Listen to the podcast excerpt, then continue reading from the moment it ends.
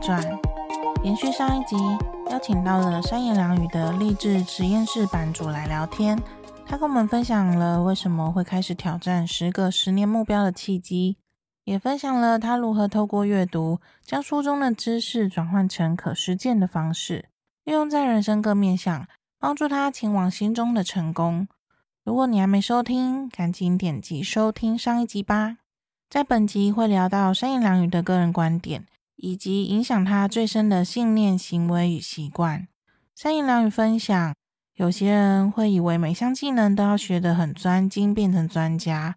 其实只要获取这些技能，就算等级只有一，也可以将这些结合起来，变成一项实用的中阶技能。我们也聊到了成长性思维，是让我们能多方接收任何可能，再从中去辨识适合自己的方式，学习了解自己。再用适合自己的方式，慢慢的往前进。当累积越来越多的自信与成就感，你会对自己感到满意又很骄傲。如果你想收看这一节文字稿，可以点击音频内的详细资讯，就可以找到链接喽。那就让我们继续听下去吧。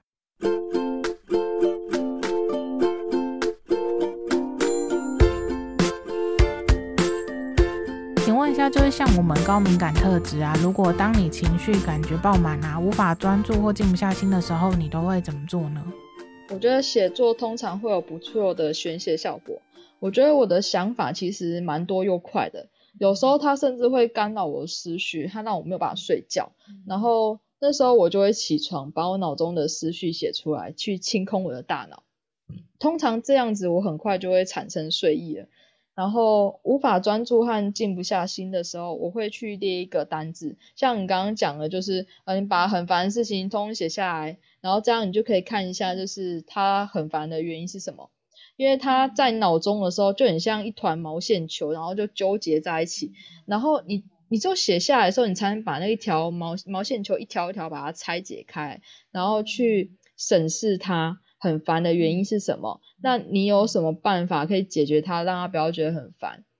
对，然后无法专注的话，我平常都会做冥想跟运动，或者是开一些类似平静的音乐，然后那也可以帮助我做专注的方法。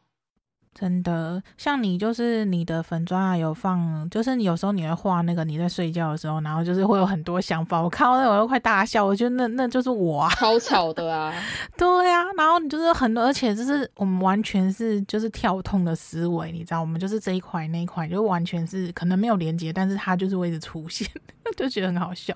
哦，就是我开始自己去执行写下来，然后列出清单。我觉得就是像子弹笔记那种吧，就是一条一条列出啊。我觉得真的是可以像你说的，就是一团毛线球，然后你就把它一条一条的解开，然后你就会开始去，哎、欸，就是把它拆解嘛。拆解了之后，你就会觉得哦，原来是这样，然后你就会内心会觉得嗯，很舒畅了。哎、欸，对，然后脑袋空的、安静的，我可以去睡觉。没错，没错，没错，真的，我觉得这个方式真的超适合我们的。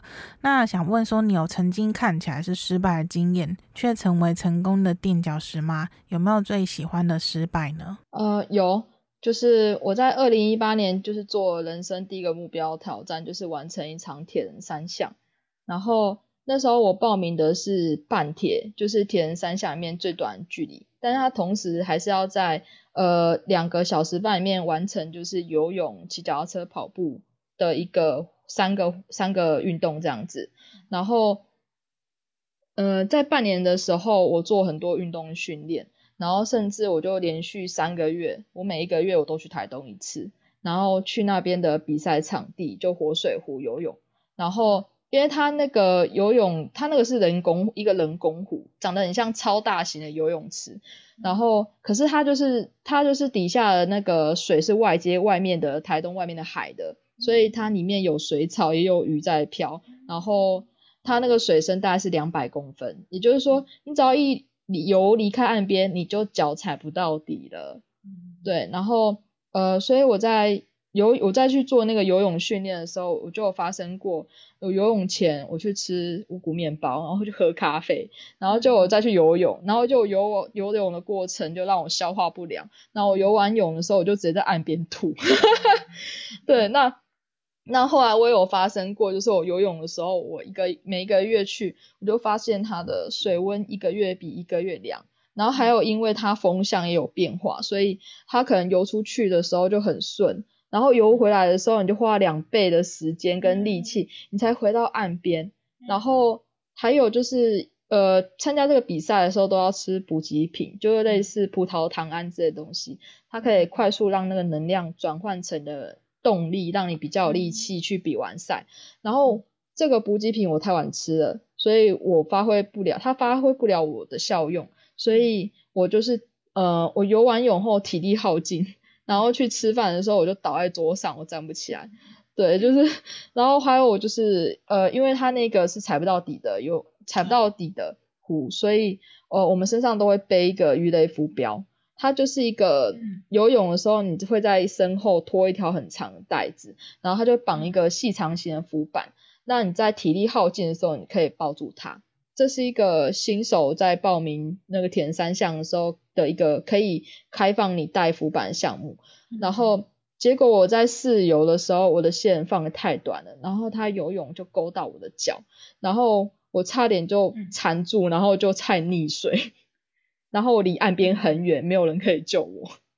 然后这些对我，然后这些经验在我正式比赛的时候就派上用场。就是我早上就很精准的掌握我早餐吃的东西，绝对不能有五谷面包，绝对不能有咖啡。然后我吃补给的时间，我吃补给品的时间，大概可能就前两个小时先吃。然后我鱼雷浮标的袋子的长度全部都。放到最适合的长度，不会缠到我的脚。嗯。然后还有游泳的时候最短路线游法，然后就是这些失败的经验，它可以让我顺利完赛。对，这就是我一个失败的经验变成我成功的垫脚石。嗯，真的，可见你真的非常重视这些事情，才可以就是很聚焦在这件事情之上，然后你就会开始慢慢发现很多问题，然后才去就是修正它。就像我觉得有很多人啊，他可能表面会一直觉得说自己哪里不好，但是又不愿去面对，那当然就是也没有机会找到让自己就是越来越往自己理想生活方向迈进。那像我本身就是拥有好奇心的特质啊，就比如说遇到不太顺心的事情，我都会先好奇说为什么会这样，那要怎么就是下次可以让它呃越来越向自己想要的方向去发展，就这样子不断的微调，然后会让我觉得越来越喜欢每个当下的自己。嗯嗯，会越来越喜欢当下的自己。对啊，因为你会一直，我觉得这我我一直都是形容说人生啊，就是像在打游戏，然后闯关啊、打怪，然后再练功升级一样。就是你会呃平时就在一直在升级嘛，比如说你在学习一些新技能或什么，那你就是遇到问题就打怪嘛，那你就是慢慢说，诶，这怪物。就把它打死，然后有些你可能就是会跟着你等级提升，那你会觉得你遇到同样的怪物，你会反而就比如说像在游戏里面，它可能同一个怪物它的等级都是一样的，那当你等级越提升的时候呢，你就是会发现说你打以前那些怪越来越轻松。就比如说我们遇到了一些过去曾遇到困难，那因为我们已经跨过了，我们下一次再遇到的时候就会觉得说哦，OK 没什么。那等到你又遇到新的怪的时候，你可能当下会觉得哦有点吃力，但是你还是会找办法，你会想说，哎、欸，那我就看我要结合我什么拥有的技能。对。那如果我没有那个技能，对我技能可能使不上力，那我就来就是开创新的啊，我就是去解个任务啊，解个任务就是比如说你就是回去找说师傅，就是像 NPC 或者是书籍也是 NPC 之类的，好像 我这样讲，很有趣。我真的是这么觉得，因为我觉得就是很有趣。我觉得人生其实就是不用想的说哦，好像很辛苦、很无聊。如果说你把自己的生活就是转成一个像游戏那样，你就会觉得说，其实也就是这样子嘛，就是也没有什么真的太困难或者是跨不去解决的事情这样子。对，而且就是像你这样讲的，我就觉得。呃，像我们有时候去学一些新的东西，比如说，呃，一些大家都以为说，就我学一个新的东西，我可能把它学到像专家那么强，其实不用。像有的你可能就是你只是打开你的那个能力思维，就只有等级一而已。但是你很多等级一的小技能，它可以综合起来变成一个中阶技能，你知道吗？没错，对，对，就觉得有，但是至少你是从零到一，你就是会了，会了就是可以拿来用。对，你就可以拿来用没错。对，不要设限。没错没错，而且你会，嗯，就是比如说你可能今天这个能力它虽然只有一，但是你会透过你用在某些事情上，它又升级了，就默默的，对对对对，超厉害的。对然后就会自己就会开始慢慢累积。虽然说我们真的没有说像一些某某一个领域的专家，就是玩，因为是就是我觉得这是每个人天赋不同嘛。那至少我们都是呃，就是就是活出自己的天赋啊。我们不需要去跟别人比，我们就只是一直跟过去的自己比。我觉得这才是最重要的。嗯，对，嗯，那就是在过去五年内啊，有哪些让你生活变得更好的信念、行为或习惯呢？我就是我觉得还蛮好用的信念或习惯是成长型思维的信念，然后持续写日记的习惯，把事情拆到最小化去做习惯，然后经营部落格习惯跟每天阅读的习惯。那成长型思维的信念的话，它这个是出自《心态致胜：全新成功心理学》里面的书。那那个心理学家他就是把人普通分为，呃，人有两个心态，一个是固定型思维跟成长型思维。那拥有固定型，呃，固定形态信念的人，他相信你的才能是定义一个人会不会有成就的关键。呃，因此你要避免犯错或者做自己不擅长的事情，因为万一失败了，你就只会证明自己不完美，没有才能，你是个失败者。然后你会着重在。这是不是一个我擅长的事上面？那成长型思维是将努力定义一个会一个人会不会有成就的关键。那他把挑战失败的挫折会看成就是让你自己进步的礼物。那会着重在我怎么学会我想要的东西。那自从我把自己的信念就是换成成长型的信念以后。我只要遇到挑战失败，我就觉得是习以为常的事情，因为它不会证明说我就是个没，我就是个失败者。那我把许多的事情都会看成是做实验，那失败也会学习到新的东西，所以我做事情就会很多的弹性，也比较有勇气去尝试。那我常常就在失败中找到新的出路。这样持续写日记的习惯带给我什么好处呢？就是它可以让我回顾过去。因为我的日记不是一般那种流水账，就是写我今天做什么啊，今天早餐吃了什么。我是用几个提问去问自己今天做了什么，比如说我今天做了什么有意义的事情，然后我今天完成了什么没做过的事，然后呃我给自己的呃赞美是什么之类的。然后我的日记还会附上我当天做什么的照片，比如说我会画十分钟两张小图。然后今天背了日文哪一个章节，我就领悟了什么观点，我就通通拍下来，然后把它存在日记里面。那这样我每天看的时候，我就会去明白我自己进步的历程，也比较有成就感去持续下去。那写日记是我持续做一件事不容易放弃的秘诀。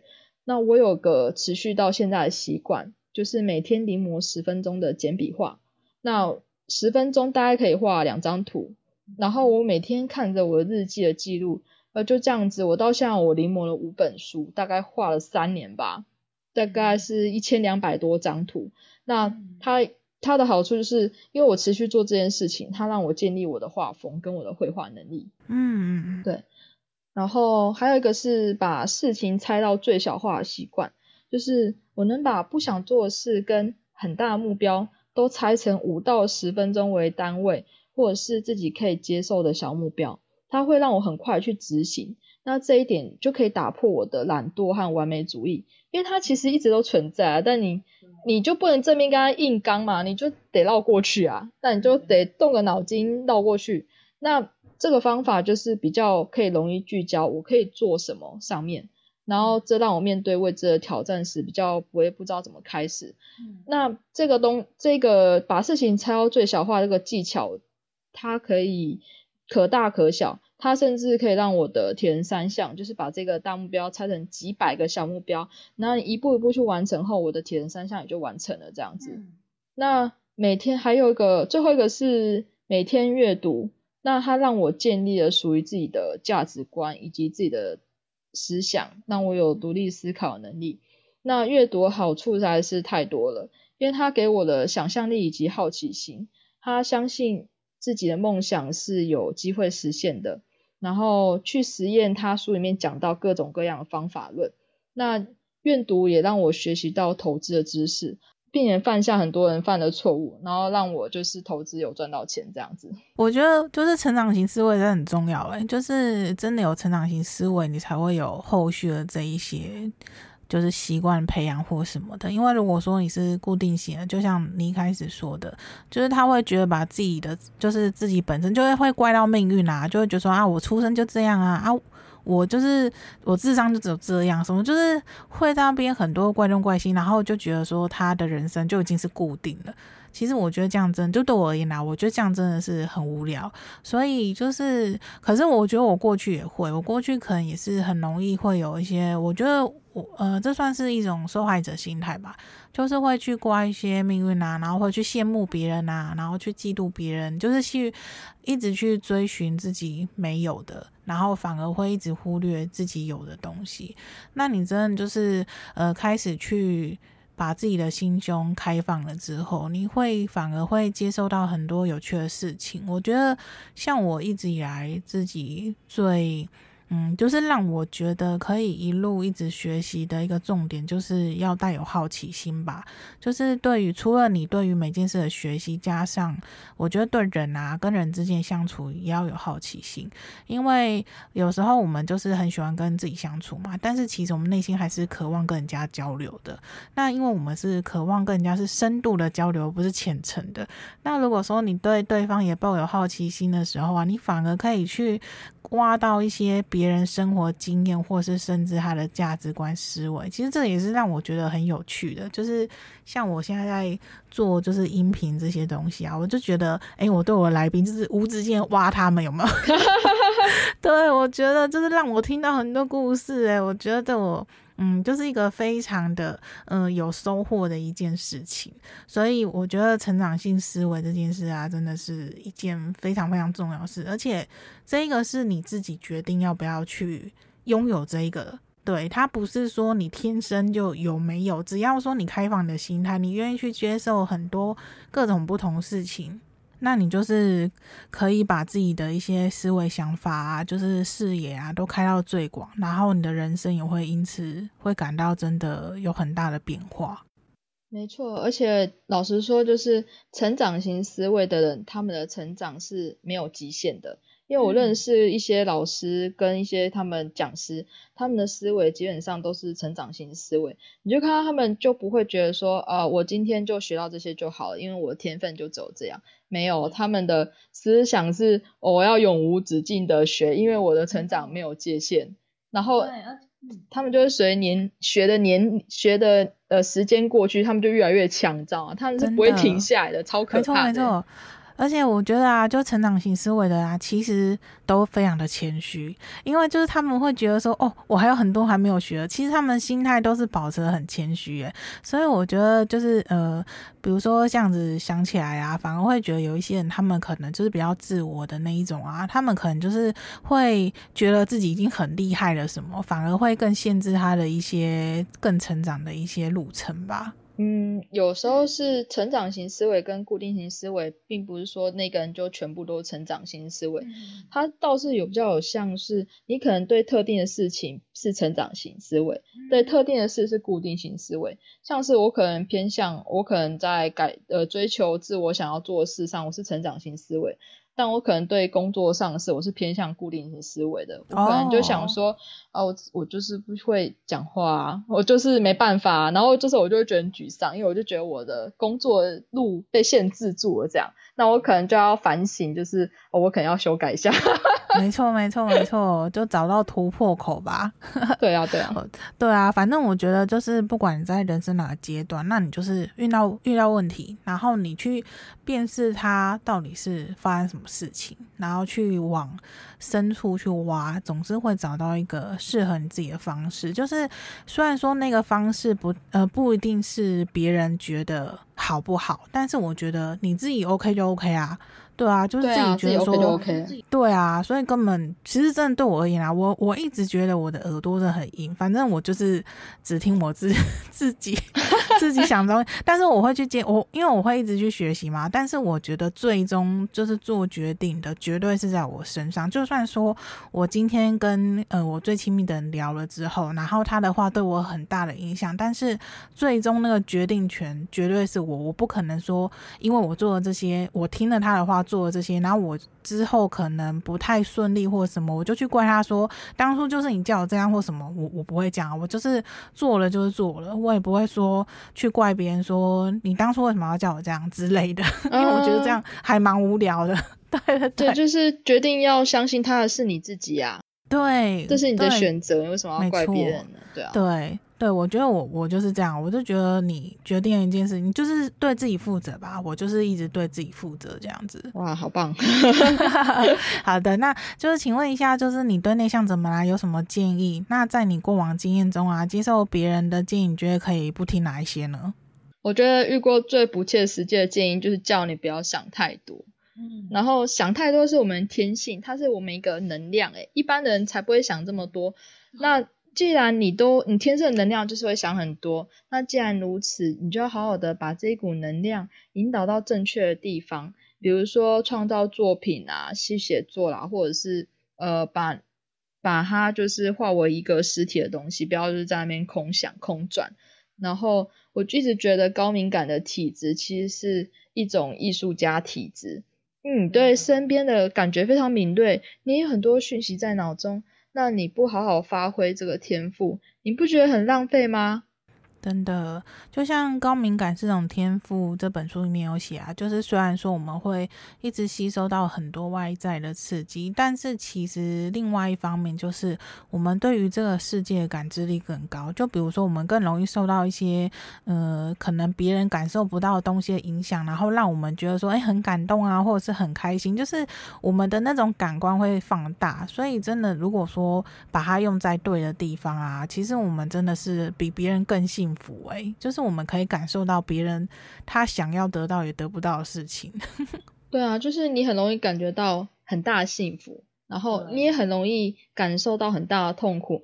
这个是相对，你怎么可能感受到很大的幸福，但你对痛苦很麻痹？没有这种事，没错，没错，这个是没有这种事。这个就是你的天赋，就是容易感知四周身边的事情，所以你才要懂得好好照顾自己。对啊，真的，那就是请你选出三本你最想跟高敏感内向者分享的书籍，然后里面的内容跟感想。呃，我推荐是麦肯锡的零秒逻辑思考，然后还有了不起的我零到九十九岁适用自我发展的心理学，然后还有呃恐惧 out，在呃应该是三本吧。然后麦肯锡的零秒逻辑思考。它其实是一部漫画，然后它很好读。它是它里面是只使用一个方法，就是你对自己提出十道问题，然后你在每一个问题，你把每一个问题写在一张 A 四纸上，然后写成十张。那每一 那每一个问题在一分钟之内，你要写五到七个联想的答案。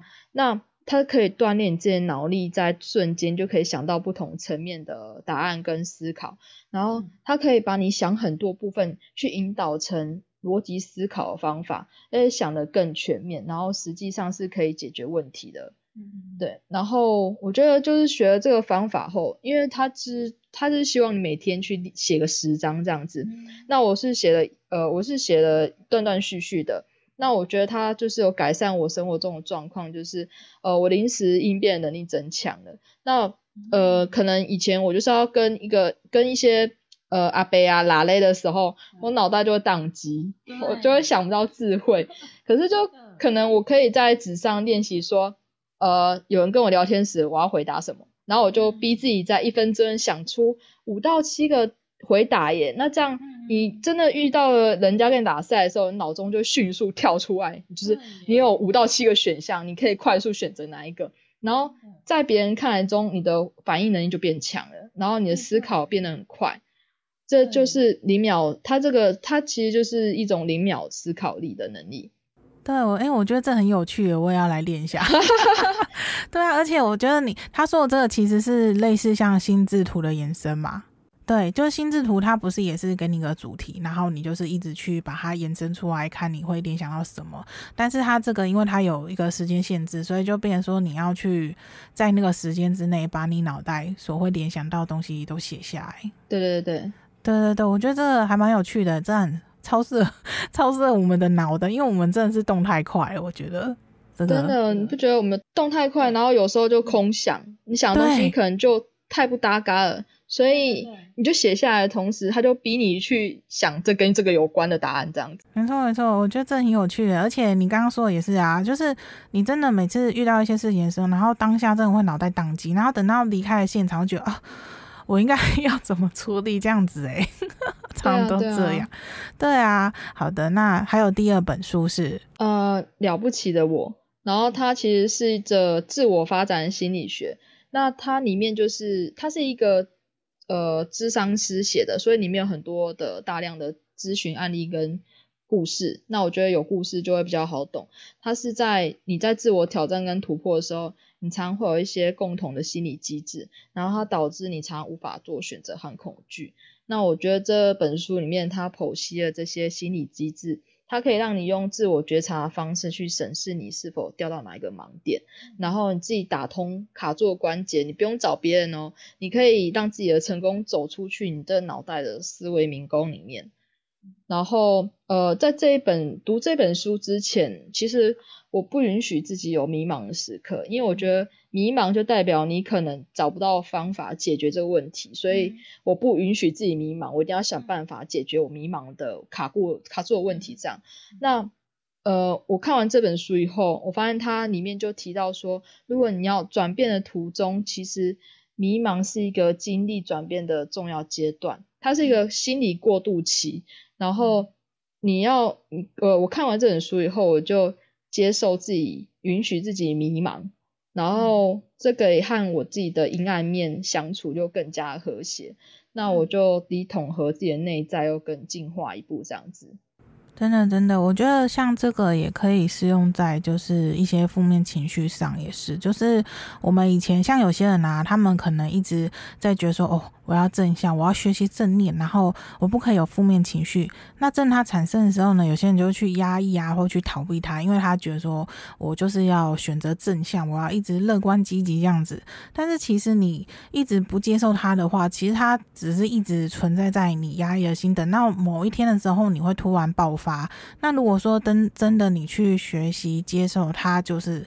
这样子存在，那去允许它的存在，其实我们反而可以用更多的方式去把这些，就是跟自己跟负面情绪啊，更加的去融合。就像你刚刚分享的这个书一样，就是你跟你自己的阴暗面相处更加和谐了。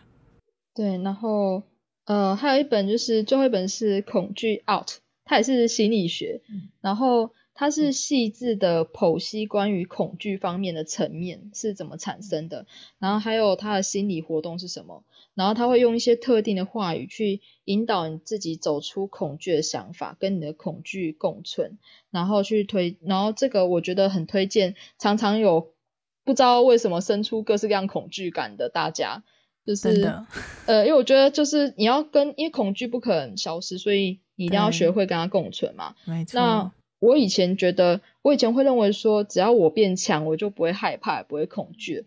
就好比说，我以前都觉得，哦，我只要在设计上变成一个设计专家，或者说我可能只要做三年五年，我就不会感到恐惧了，我就可以处之泰然，然后面对各式各样的案件。但其实没有，就是这本书跟我说，就是只要我持续成长，那恐惧就不会消失。你的恐惧会伴随在我们的一生一生的任何时刻哦，然后不只是我，然后每个人在不熟悉的领域都会感到恐惧。那摆脱恐惧的唯一方法就是去做你恐惧的事情。这虽然很讨厌，但真的就走这样，就是你只好去面对它。那呃，所以我就变成说，哦，那既然我没办法摆脱它，那我就接受它吧。那我与其我努力排除它，不如想办法与它共存。所以我之前提到的，就是开始尝了新的开始你开始尝试新的事物的时候，你就把事情拆到最小一步开始行动，或者是找人陪你去做啊。你先去查资料、找方法，你了解状况后再去看下一步该怎么办。这就是与恐惧和平共处的方法。真的，真的，我之前也有读过一本书，因为我从以前就一直知道说我很容易焦虑这件事情，然后后来我就会想说，我觉得焦虑跟恐惧好像是有一点，它中间是有一点伴随，就是看你遇到什么事情。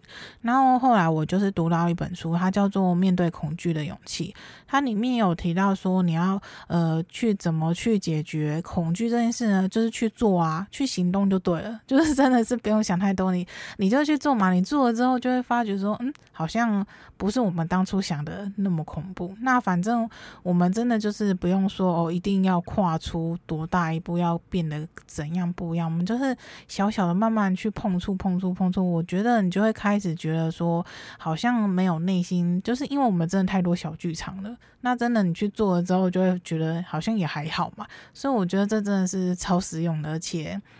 就是超，就是让我觉得，呃，你可以去面对恐惧，会对于我们人生很多面向啊，真的是一个非常大的一个成长吧。就是反而会去更容易的去跨出一些我们一直放在脑中，然后不敢去行动的一些事情。哎，我们就小剧场特别多啊，超多的啊，这没办法摆脱，啊，这没办法改的，真的接受它吧。没错，没错，真的。那你对你未来自己的期许是什么呢？嗯、呃，我希望自己可以在十年内达到我全部的目标，因为每一个都非常有挑战性。然后我很好奇，就是到时候我会成长成什么样子。然后我就想说，请大家继续看下去啊，哈哈哈，哈。也许我中途消失了，那就是大家都想说，这个三言两语也不过就这样子嘛。对，不会不会，我觉得你会一直撑下去的。希望希望希望，真的好的。那最后就请你出一个思考题给内向者们，帮助他们思考这题目之后，能对他们人生有不一样的视野。呃，我想问大家的是，有什么事情是你一直想做，可是你从从来没有行动过的呢？如果你用我现在能做什么？我愿意做吗？这两句话来提醒自己，你愿意吗？如果你愿意，那你现在能做什么？嗯，真的很值得深思的事情。好的，那如果最后就是听众对你有兴趣的话，可以在哪里找到你呢？呃，我本身有经营匹克邦的部落格，然后也有 FB 的粉丝专页，还有 IG 账号，还有波波代理的创作者专栏。那你只要搜寻三言两语的励志实验室，言是女字旁的言，然后良是良好的良。然后三言两语的励志实验室就可以找到我哟。好哦，我到时候会把所有的连接都放在我的文字稿里面。好的，那就是谢谢三言两语来我们的节目喽。也谢谢你泡芙传来找我，很开心跟你聊天，很开心认识你。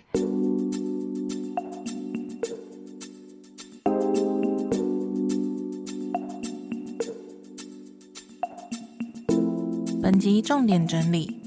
一、三言两语分享：当感到情绪爆满、无法专注时，他会将脑袋思绪都写出来。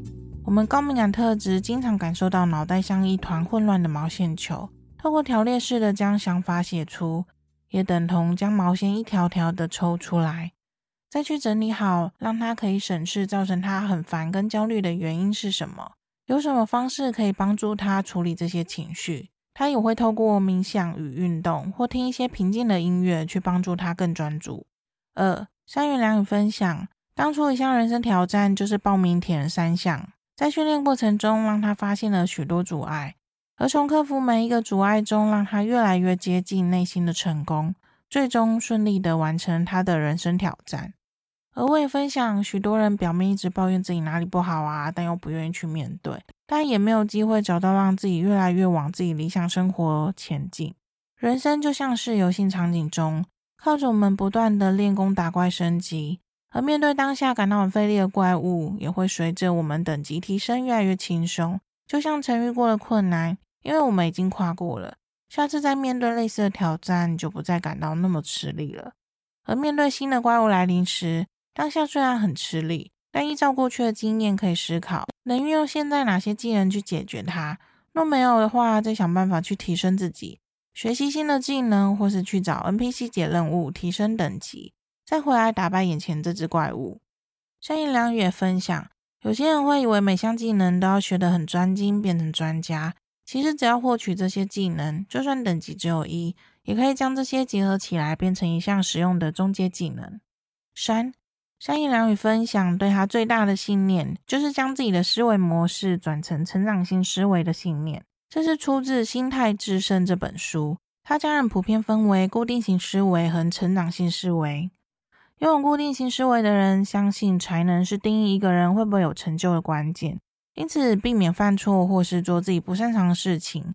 因为万一有失败，只会证明自己不完美，没有才能是个失败者。会着重在这是不是我擅长的事上面。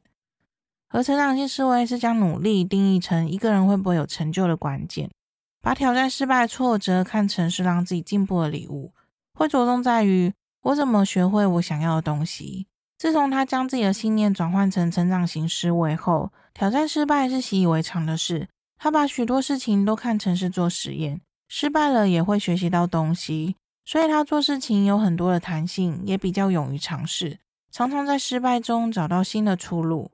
他也分享了持续写日记这件事，用向自己提问的方式记录每日做了跟过去哪些不同事情，例如今天做什么有意义的事啊，完成了什么没有做过的事。对今天自己有哪些赞美，也会附上今天自己做什么照片，让他在回顾的时候会很有动力的持续下去。另外，他也会将每个需行动大目标拆解成小目标，让他打破懒惰和完美主义，更容易聚焦，也更好去行动。而透过每日的阅读，建立了属于他自己的价值观与思想，让他有了独立思考能力，给了他想象力及好奇心，相信自己的梦想是有机会实现的。去实验各式各样的方法论，也让他学习投资的知识，避免很多人犯下的错误。而为分享成长性思维真的非常重要。而最简单开始的第一步，就是对待任何人事物都保有好奇心。不论是日常去了解自己怎么了，或是与优秀的朋友相处时，保有好奇心的去挖出他最值得学习的东西，去学习如何问出好问题。问题问得好，人生没烦恼。是。善意良语分享，遇过最不切实际的建议，就是叫你不要想太多。那想太多就是我们天性啊。既然如此，就好好的把这一股能量引导到正确的地方吧。比如说创造作品或写作。他一直觉得高敏感体质其实是一种艺术家体质，对身边的感觉非常敏锐，也有很多讯息会传到脑中。弄不好好的发挥这个天赋，不觉得很浪费吗？五。山野良语分享给伙伴们的三本书，第一本为《麦肯锡零秒逻辑思考》，这是一个可以锻炼自己脑力的工具书，让他在生活中提升临场应对能力，也可以想到过去没有想过的事情，更加全面的思考当下。第二本为《了不起的我：零到九十九岁适用自我发展的心理学》，这本书教你用自我觉察方式审视自己卡在什么地方，让自己成功的走出自己的迷宫里。也让他学习到接纳、允许自己的负面情绪与阴暗面。第三本为《恐惧 Out》，这是本以细微剖析关于恐惧是怎么产生的。书中用了一些特定的话语去引导自己走出恐惧的想法，并与恐惧共存。三言两语分享，以前的他认为只要变强就不会害怕，也不会恐惧。但这本书告诉他，只要持续成长，恐惧就不会消失。恐惧伴随着我们一生的任何时刻。每个人在不熟悉的领域都会感到恐惧，摆脱恐惧的唯一方法就是去做你所恐惧的事情。与其努力排除它，不如想办法与它共存。六，三言两语对自己未来的期许是在十年内达到他所设立的全部目标，因为每一个都非常具有挑战性。他也邀请大家与他共同走下去。七，三言两语请伙伴们思考。有什么事情是你一直很想做，却从来没有行动过的？如果用“我现在能做什么？我愿意做吗？”这两句话来提醒自己，你愿意吗？如果你愿意，那你现在能做什么呢？在山野良语身上，真的感受到了他进行阅读实验后的不同。过去的我是不爱看书的人，一翻开书就会想放空、打哈欠。每当需要搜寻哪些资讯，都直接打开 Google 大神搜寻关键字，那么多免费的资讯根本都看不完了，干嘛还要花时间去阅读一本书啊？直到因工作需要开始阅读相关领域的书籍之后，让我发现一本书籍的诞生都是作者将他所有觉得精华的资讯收集整理好后，加上自己的观点所写出来的重点。也让我发现，过去不喜欢阅读，其实是因为读书这件事让我跟过去在学时前那种读书考试啊绑在一起了。觉得翻开书呢，就是为了要应付考试啊，所以才会一直觉得看书是一件很无聊事。我想许多人不喜欢阅读，应该是跟我有类似的感受吧。渐渐从一些简单好阅读的书本开始阅读起，慢慢的越来越享受阅读乐趣。因为透过阅读，不仅解开了我脑袋里许多的为什么，也增强了我的内在力量，更能感受到书中自有黄金屋这句话。那黄金屋不仅仅只是金钱，而是作者宝贵的知识。自从开始经营社团后，让我发现许多人困扰是不管看再多好书或文章，虽然疗愈当下的自己，但没多久后又打回原形，因为不晓得该怎么将书中传递的信念运用到生活里。为什么许多人很难将阅读后的心得实践出来呢？从我自身经历中发现，不仅是将知识输入脑袋，输出才是内化最大关键。时常看到一本好书或是有共鸣的文章。在读完这些后，内心会感到满满的认同与被疗愈，这种感受会增强我们内在的力量。在将这些新东西输入自己脑袋资料库的同时，也去学习输出，就是将这些新的东西用自己适合方式内化成自己的。像三言两语将阅读心得写下来，去实践书上的方式，或是与人分享阅读心得，这种输入后再内化过程，会将别人的知识变成自己可用的资讯。以自我成长领域来说，可以像三言两语那样子写感恩日记啊、赞美日记，去肯定自己的优点；或是像尼娅老师以自由书写的方式记录自己的情绪；或像阅读前哨站站长瓦基的子弹笔记方式，将脑袋里一团乱的东西写下来，一条条去厘清那些是什么。当我开始不断地将每日所接收到的讯息内化后输出，除了透过写作加强自己的逻辑思维之外，我也使用录音的方式，慢慢的练习说出来，就像录制这音频节目，也是在训练我说话表达的流畅度。透过这些亲自去实践行动，在完成每个小任务后所累积的成就感，会渐渐的强大你的自信心。而那些失败的经验，则是会让你有更多机会去看到现阶段的你是什么样的状态，才有更多进步的方向去行动。因为行动才会让你有所不同。只单纯输入而不去行动，那些知识还是别人的啊。所以听完这集，就试着将心得写下来吧。可以到我的粉丝专业私讯与我分享，或是与你的挚友们分享你的感受。相信愿意听到这里的你，一定是对自身有非常多的期许。很感谢你愿意花时间收听，也邀请你感谢你自己，愿意花时间吸收不同的资讯。让自己有更多选择，往更好的方向成长。请记得，在这一路上，有许多跟你一样的伙伴都在默默努力着，我们一点都不孤单。如果这集的内容让你感到收获满满，也邀请你分享给更多需要的人。希望透过集体潜意识，让人们知道，这世界上有许多跟自己不一样的人。不管外向内向，每个人都是独立个体，特质没有好坏对错。用开放的心去接纳与自己不一样的人吧。期望让有共鸣的你都能喜爱自己的独特点，接纳自己的不完美，活出自己喜欢的样子。也希望让更多的伙伴都能借由这个节目，找回专属高敏感内向者的归属感。那我们就下一集节目见喽，拜拜。